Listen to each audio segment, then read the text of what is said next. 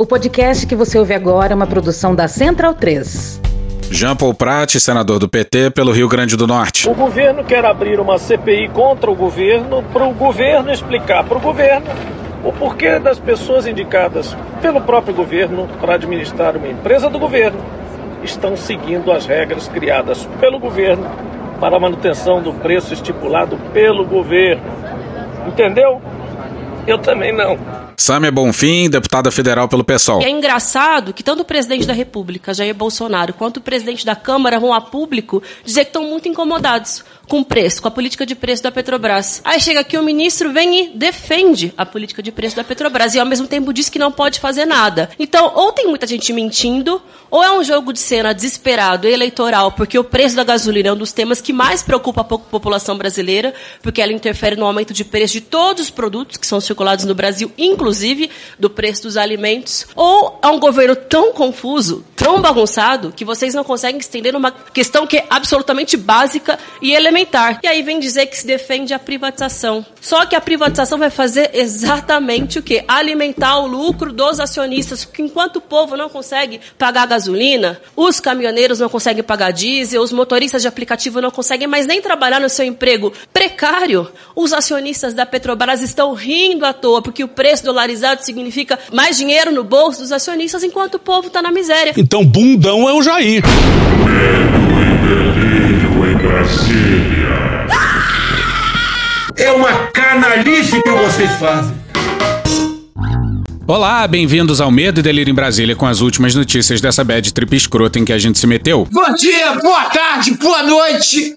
Por enquanto. Eu sou o Cristiano Botafogo e o Medo e Delírio em Brasília é escrito por Pedro Daltro. Esse é o episódio 1271, 72 e 73. Ah, é? Foda-se. E se tudo der certo, se tiver eleições, se o Bolsonaro perder e o resultado for respeitado, faltam 189 dias pro fim do governo Bolsonaro e 98 pro primeiro turno das eleições. Alegria! Enfia no rabo, gente. Ó, oh, como o cara é grosso. Bora passar raiva? Bora! Bora! Bora!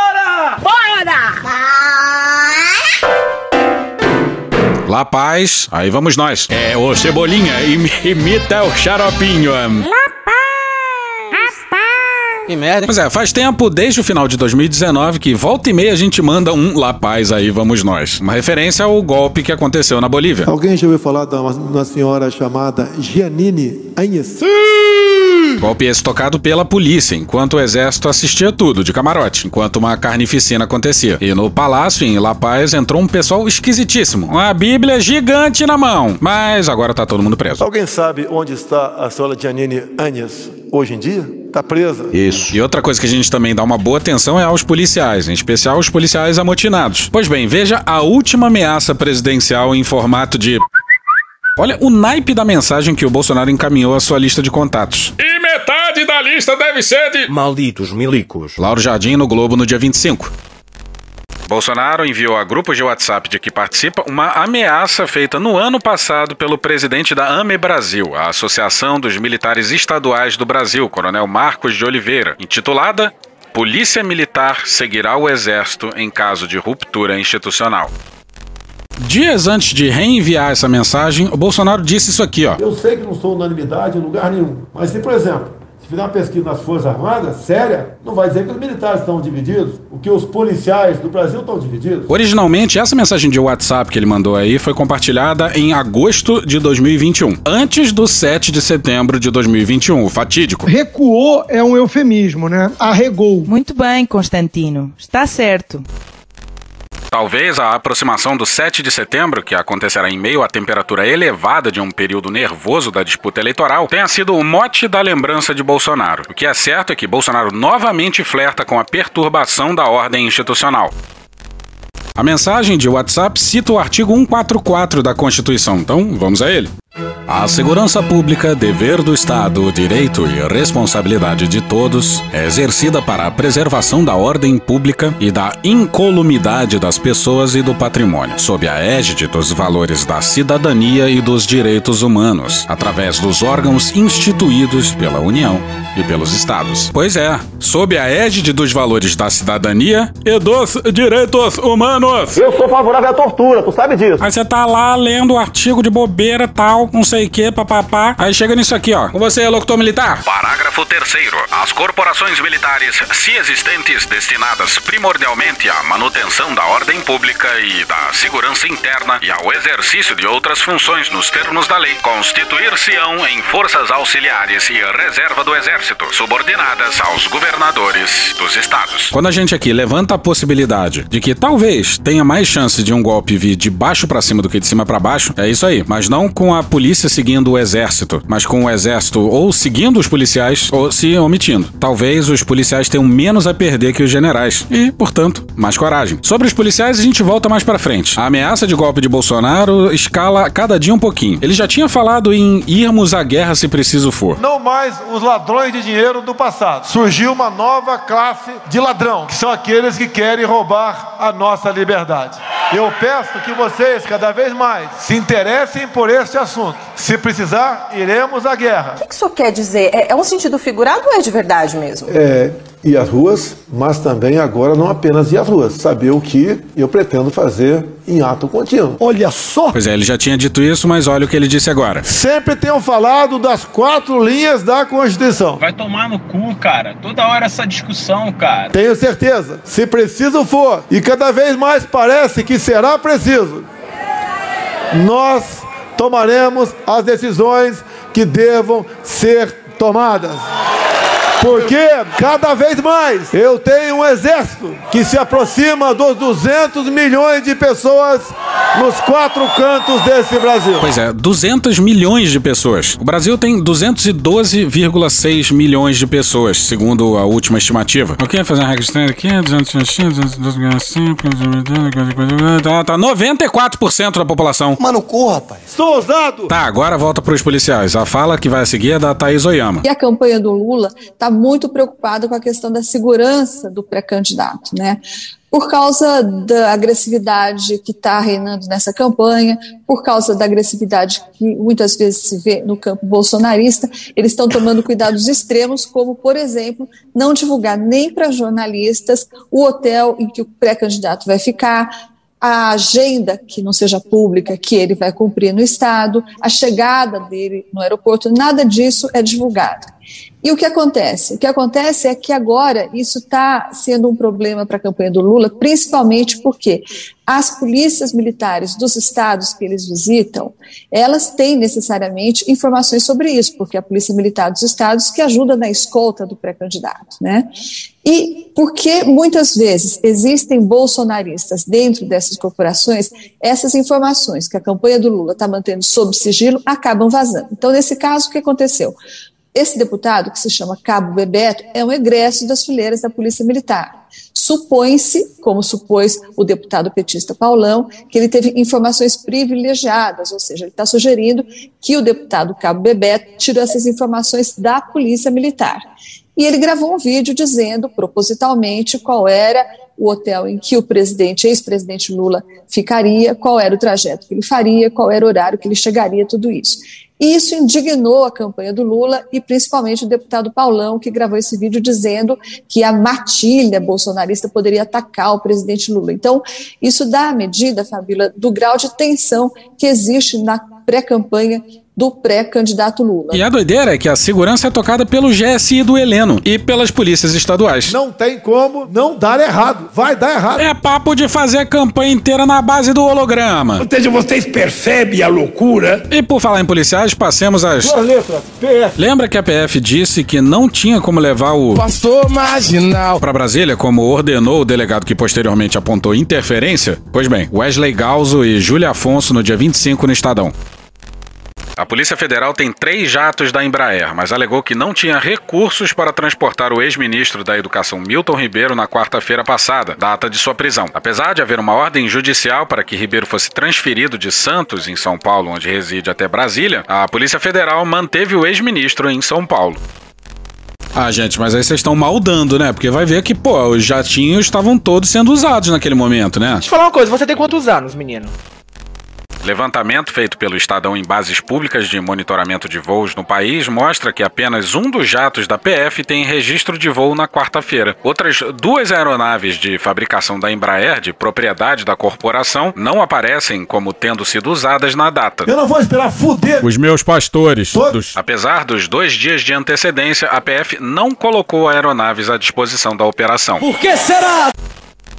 E os outros dois aviões estavam funcionais. E se não tivesse, poderia ter pedido ajuda pra FAB, pedir um jatinho da PRF, ou meter-lhe o ministro num voo comercial, com escolta das duas letras. Procurada pela reportagem, a PF não justificou o motivo de as aeronaves não terem sido utilizadas na operação de transferência de Ribeiro. A corporação também não respondeu aos questionamentos sobre a frota de jatos de que dispõe atualmente. Aí, aproveitando o ensejo, no dia em que o Milton falou com Bolsonaro, o presidente estava em Los Angeles com o ministro da Justiça, que jura que não conversou com Bolsonaro sobre o caso. A ver, Bolsonaro é realmente muito Márcia sensitiva. Todo mundo sabe aí que eu tenho grande sensibilidade nisso daí. Né? E aliados do sensitivo presidente resumem tudo a uma retaliação das. Duas letras, PS. Para aliados de Bolsonaro ouvidos em condição de anonimato pelo blog, os agentes da PF estão insatisfeitos com o recuo do governo na promessa de conceder reajustes à categoria e, por isso, decidiram vazar a gravação. Por isso eu sou vingativa, vingativa, vingativa. Dada a indignação dos policiais com a quebra da promessa e o silêncio com o aparelhamento bolsonarista, parece que faz sentido, né? Mas vamos passar para a entrevista do delegado da Polícia Federal aposentado Jorge Pontes ao Guilherme Amado. É só fazer um levantamento do número de delegados que foram afastados porque de alguma maneira iniciaram alguma investigação ou tomaram algum, alguma iniciativa é, é, processual em relação a algum componente do governo. Um caso que merece um olhar nessa nossa discussão é o caso do Ricardo ex-ministro do, do, Meio Ambiente. E passando a boiada. Para mim é um caso é um caso clássico de crime institucionalizado. Me chama de corrupto, porra. Corrupto, porque repare, ele ele desestruturou, ele ele enfraqueceu de cabeça pensada todas muitas das estruturas de fiscalização e repressão dos crimes ambientais, tá? Não podemos continuar admitindo uma fiscalização xiita por parte do ICMBio e do IBAMA prejudicando quem quer produzir. Eu quero defender, sou defensor do meio ambiente,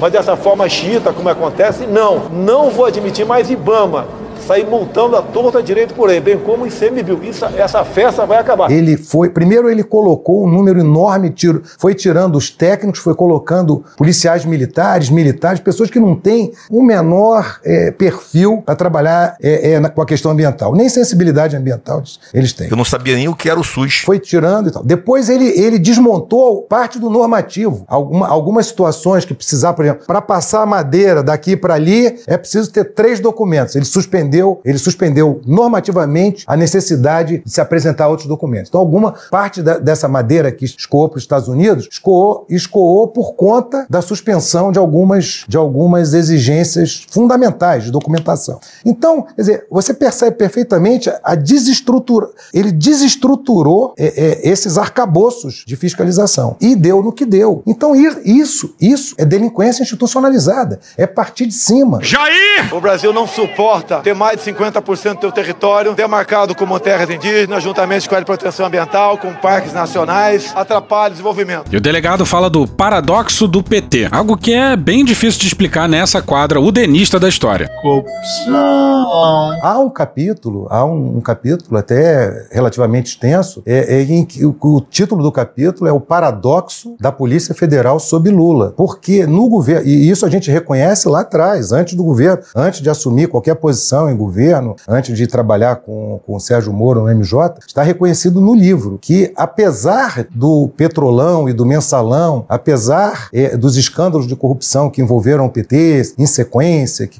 continuaram no governo Dilma e todos os problemas que hoje é história e tudo mais, o, foi no governo Lula que a Polícia Federal, isso está no livro, foi no governo Lula que a Polícia Federal atingiu é, patamares até então nunca atingidos de, de excelência, desenvolvimento de técnica técnicas de investigação, de desenvolvimento tecnológicos do, do, do, dos instrumentos, das ferramentas, é, de, de, concursos de entrada de mulheres, que também quebra muito paradigmas. A gente ter na Polícia Federal um número maior de mulheres, é um, um órgão historicamente é, de homens, mas com, com machismo cultural é, intrínseco na, na instituição, e, e, e, e, isso, isso é inegável. A, a própria criação das 27 delegacias, que eu tive a oportunidade de, de participar ativamente, ocorreram nesse. Então, é, é, esse, há um paradoxo, e esse paradoxo, obviamente, nós indicamos no livro, que é a, a, a, a figura do Dr. Paulo Lacerda, que foi um diretor, assim, talvez o melhor diretor da história da Polícia Federal, porque ele, ele conseguia é, fazer todas aquelas operações, ele conseguia,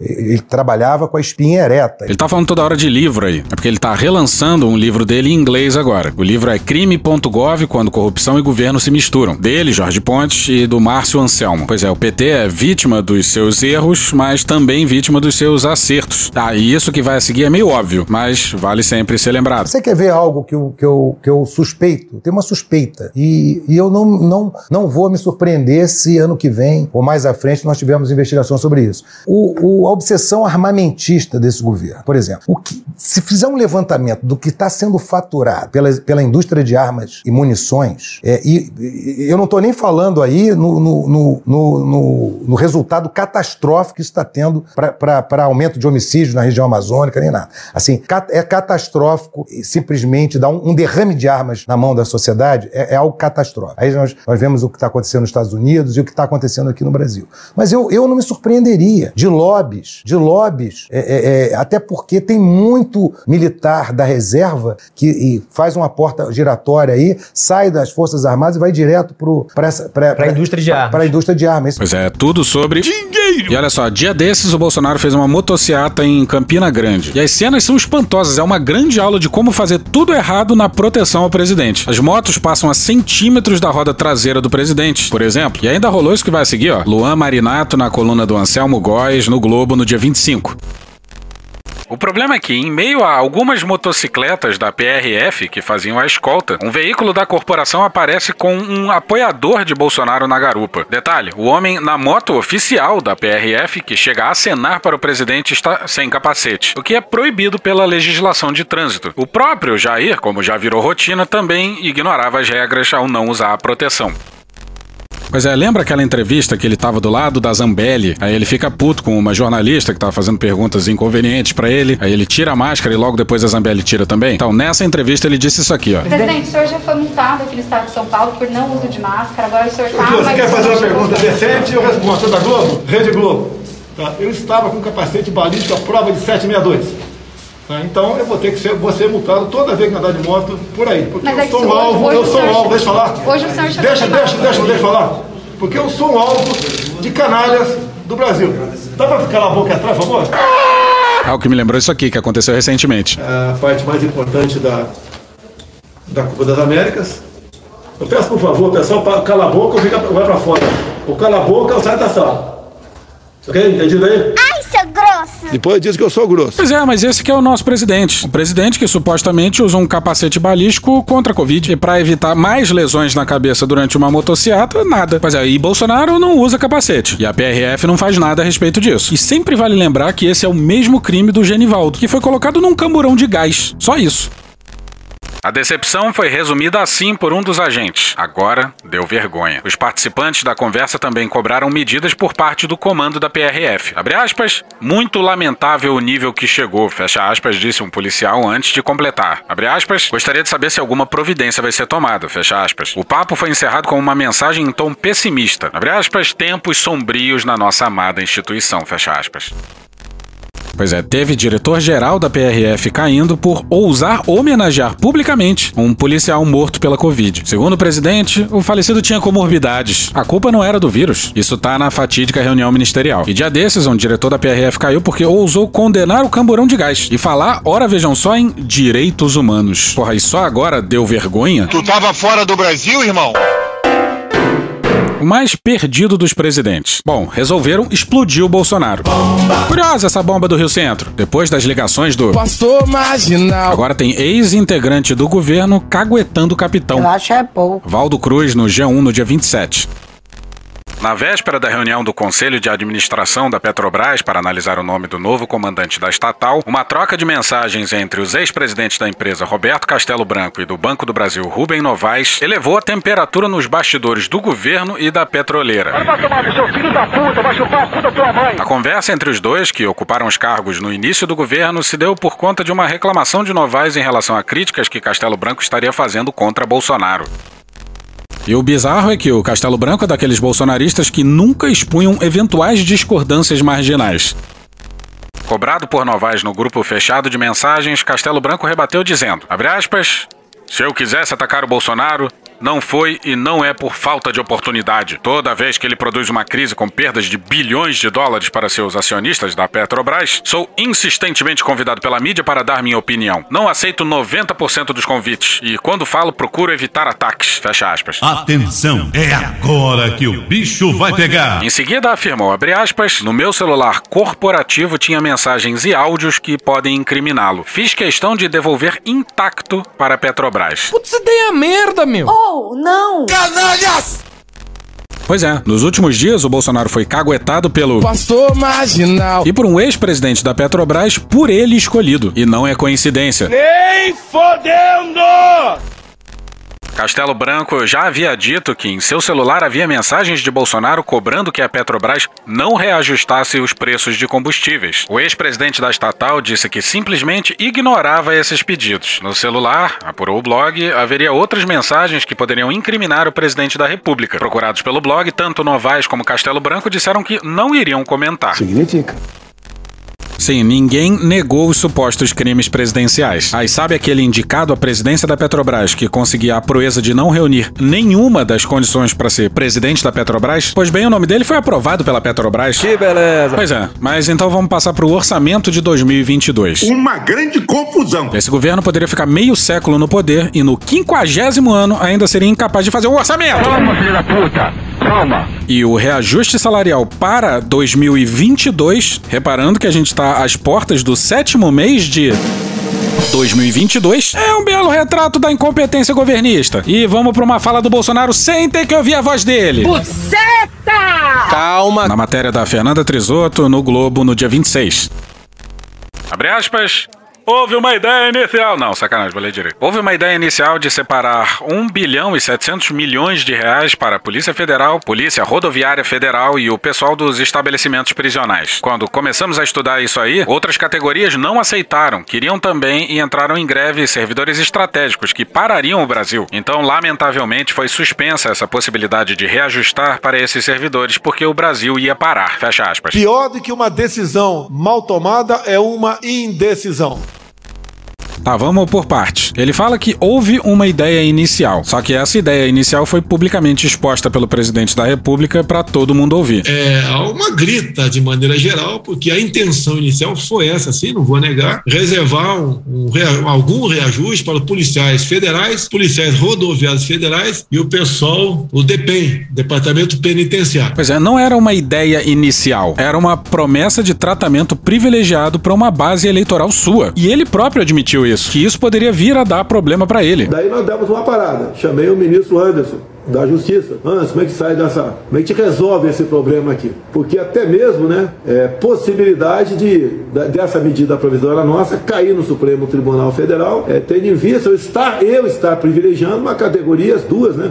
Em especial PF e PRF, é, que são simpáticas à minha pessoa e há muito ano, há 30 anos, temos uma, uma, uma aproximação e lutas juntas dentro do parlamento, que eu fui 28 anos, 28 anos deputado federal. Pois é, ele ia aumentar a sua base e o resto que se fudesse. Deixa cada um se fuder. E já se sabia que esse 1 bilhão e 700 milhões não seria o suficiente para reajustar PF, PRF e agentes prisionais. Tá enganando a rapaziada, Paulo Guedes. Aí Bolsonaro diz: quando começamos a estudar isso aí. Nesse caso aí, ele tá confessando que anunciou uma medida que não havia sido estudada. E ainda se mostra surpreso com a revolta dos demais servidores. Todas as categorias merecem ser valorizadas. E que nós procuramos a fazer. Quem nós puder salvar na frente, a gente salva. Espera a compreensão das demais categorias, dos demais servidores do Brasil. Foi justamente ele, né, um capitão que se valeu dessa mesma revolta dos servidores militares, no caso, em especial durante o governo FHC, para impulsionar sua carreira política. O salário do funcionalismo civil está congelado desde 2019. E Bolsonaro achou que eles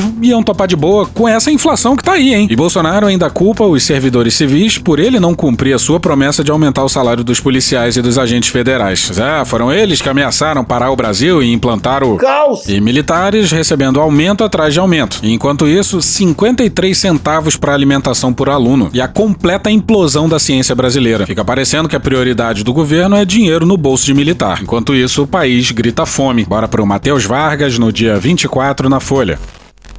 O governo Jair Bolsonaro, do PL, Ao Centrão. usou 375,9 milhões de reais de sobras do Bolsa Família para cobrir despesas das Forças Armadas. A verba foi remanejada no fim de 2021 e bancou desde auxílio moradia de militares a projetos estratégicos do Ministério da Defesa, como Astros 2020, um sistema de lançadores múltiplos de mísseis. Pois é, que comam brioches e mísseis. Malditos milicos! Dinheiro pôde ser aplicado nos gastos militares após o Congresso flexibilizar o destino do saldo do programa de transferência de renda que foi substituído pelo Auxílio Brasil. Pois é, a morte do Bolsa Família vai ficando cada vez mais absurda. Culpa é vou esquecer disso jamais. A Folha mostrou que 90 milhões de reais em verbas originalmente reservadas ao Bolsa Família foram usadas para compra de tratores a aliados de Bolsonaro. A defesa ainda recebeu 20,88 milhões de reais para bancar a movimentação de militares e 2,7 milhões para ajuda de custos ou auxílio moradia. Mas é, pro presidente Bolsonaro, os semideuses do privilégio são sempre os outros, né? E não podemos criar uma classe especial de homossexuais no nosso país, como se fossem semideuses. Pois é, mas ou o Brasil enquadra os seus militares, ou o Brasil enquadra seus militares. A escolha é simples. Mix de insanidade. Vamos a mais uma da inacreditável justiça brasileira. Tem que acabar a justiça. Que dorme em berço esplêndido. Você lembra desse ataque, no mínimo escroto, do presidente a Patrícia Campos Melo em 2020? Utilizando mais uma vez linguagem de baixo calão, em fala absolutamente incompatível com o cargo que exerce, o presidente da República voltou a insultar a imprensa ao falar da jornalista da Folha de São Paulo, Patrícia Campos Melo. O depoimento do, do River, River, né? É, Hans River. Hans River, foi final de 2018 para o Ministério Público. Ele diz do assédio da jornalista mas dele. Ela queria, ela queria um furo. Ela queria dar um furo. Ah, a, a qualquer preço contra mim. Engraçadão você, hein? O presidente havia sido condenado a pagar 20 mil reais. Depois o valor aumentou para 35 mil. E no julgamento a relatora votou pela condenação. Matéria não assinada no Globo no dia 24. O apelado, Bolsonaro, proferiu discurso ofensivo, desrespeitoso, machista e mentiroso contra ela, utilizando-se de subterfúgio inescrupuloso para desacreditá-la como profissional e como mulher. Fecha aspas, disse a relatora Clara Maria Araújo Xavier no julgamento na segunda instância. Pois é, mas aí veio um desembargador e. Essa eu quero ver. Não, não quero ver, não. Jéssica Brandino no dia 24 na Folha. Já o desembargador Salles Rossi, que votou na sequência, abriu divergência, dizendo ter visto o vídeo e entendido que não houve o emprego do termo furo no sentido sexual. Como o julgamento ainda não foi concluído, os votos não foram publicados. Pois é, vai ver, a justiça é cega e surda também, né? Ela queria dar um furo. Isso foi dito num contexto de acusação por parte do Hans River de assédio sexual por parte da Patrícia Campos Melo. Aí a justiça impediu a quebra de sigilo telefônico do 04 é transão. Segundo o juiz, os indícios não são suficientes. Vai ver, o juiz não se lembra do Código Penal. Não me recordo, não me recordo, não me recordo, não me recordo. Não, não, não me recordo. Não, não me recordo, já disse, Roberto. E olha o deboche do Wassef, a Guerra e Talento no dia 27 no Globo. Procurado, o advogado de Jair Renan, Frederic Vassef, disse que o rigor da PF na investigação sobre o filho do presidente demonstraria que não há interferências de Jair Bolsonaro no órgão e negou irregularidades. Abre aspas, eu acho até ótimo que a PF quebre todos os sigilos, pois nada veremos, fecha aspas. Era só o ACF anunciar que o sigilo estava à disposição. Ele não precisa ser inteligente para entender isso. Enquanto isso, os militares sugam todo o dinheiro possível. Bruno Alfano no Globo no dia 27. Ao mesmo tempo que corta o orçamento para a ciência, o governo dificulta universidades públicas de captarem financiamento para pesquisa e trabalha para tirar recursos do pré-sal que atualmente vão para as instituições. Com isso, projetos importantes não sabem como chegarão ao fim do ano e áreas estratégicas poderão ficar sem dinheiro do principal fundo de financiamento à pesquisa do país, o Fundo Nacional de Desenvolvimento Científico e Tecnológico, o FNDCT. Nós vamos surpreender o mundo de novo. Surpreendemos o ano passado e vamos surpreender novamente. Todo esse dinheiro deve ser retirado do FNDCT, dinheiro arrecadado de impostos destinado especificamente para pesquisa. Ele cairá de 4,5 bilhões para 2 bilhões, o que significa 44,76% menos recursos do que o orçamento efetivado em 2021. Segundo a SBPC, fundos setoriais que compõem o FNDCT, como o CT Mineral, CT Transporte, CT Biotecnologia, CT Info, CT Amazônia e CT Aquaviário, podem ficar completamente sem verbas, impedindo a realização de qualquer projeto de pesquisa e desenvolvimento nessas áreas no segundo semestre de 2022. Pois é, cenário de terra absolutamente arrasado. E repara como o Brasil é o teatro do absurdo. Especialistas apontam que, por conta de uma lei do ano passado que proíbe o contingenciamento do fundo, essa forma de bloqueio foi uma maneira que o governo encontrou para liberar orçamento abaixo do teto de gastos. Na avaliação da SBPC, o governo burla a lei com uma questão semântica. Em vez de contingenciamento, chama de bloqueio. Falam tanto do, dos meus pornôs, mas tem horas que eu vejo que a putaria tá aqui. Pois é, e a alta do barril de petróleo deveria significar mais dinheiro para pesquisa. Mas não, dos 3 bilhões que deveriam ir para pesquisa, pelo menos um bi vai ser usado para comprar caminhão. Mas bora mudar de desgraça. Vocês sabem quem é o maior anunciante de propaganda política do Google? O Brasil Paralelo. Pão! Pão de forma! Pão! Pão de forma! Não faz muito sentido. Pedro Canário, no dia 23, na Bloomberg. A produtora do Rio Grande do Sul gastou 368 mil reais em 647 anúncios desde novembro do ano passado, data de início do levantamento. No seu site, a empresa Brasil Paralelo diz que seu propósito é resgatar bons valores, ideias e sentimentos no coração de todos os brasileiros. Mentira! E complementa: somos uma empresa de entretenimento e educação. Somos orientados pela busca da verdade histórica, Мира. Ancorada na realidade dos fatos e sem qualquer tipo de ideologização na produção de conteúdo. Com certeza. O anúncio mais caro, que custou entre 35 e 40 mil reais, é um vídeo com um pedido de assinatura dos serviços da empresa, em que o narrador acusa a mídia de esconder a verdade sobre a causa ambiental na Amazônia e sobre a situação dos indígenas da região. O vídeo foi exibido 7 milhões de vezes e foi o segundo anúncio mais caro das plataformas do Google em gastos com impulsionamento. Pois é, isso é muito perigoso. E vamos encerrando em clima de trapalhões. Hélio Gaspari no dia 25 na Folha. Em dezembro de 2017, o repórter Maurício Lima contou que a Eletrobras contratou por cerca de 400 milhões de reais o escritório de advocacia americano Hogan Lovells para investigar roubalheiras descobertas pela Operação Lava Jato no setor de energia. As roubalheiras estavam estimadas em 300 milhões de reais. Yeah, yeah! Ha! Toca o hino, porra! Hey! Daddy, what the fuck live for me? Puta, apertei o botão errado, rapaz. Depois só desisto. O trabalho da infantaria do TCU mostrou um painel desalentador. Nos contratos com o escritório Hogan Lovells havia vícios, sobrepreços, superfaturamentos e subcontratações que chegaram a 263 milhões de reais, pagando-se em muitos casos por serviços que não eram comprovados. Pois é, se filha da puta voasse, não se veria a luz do sol.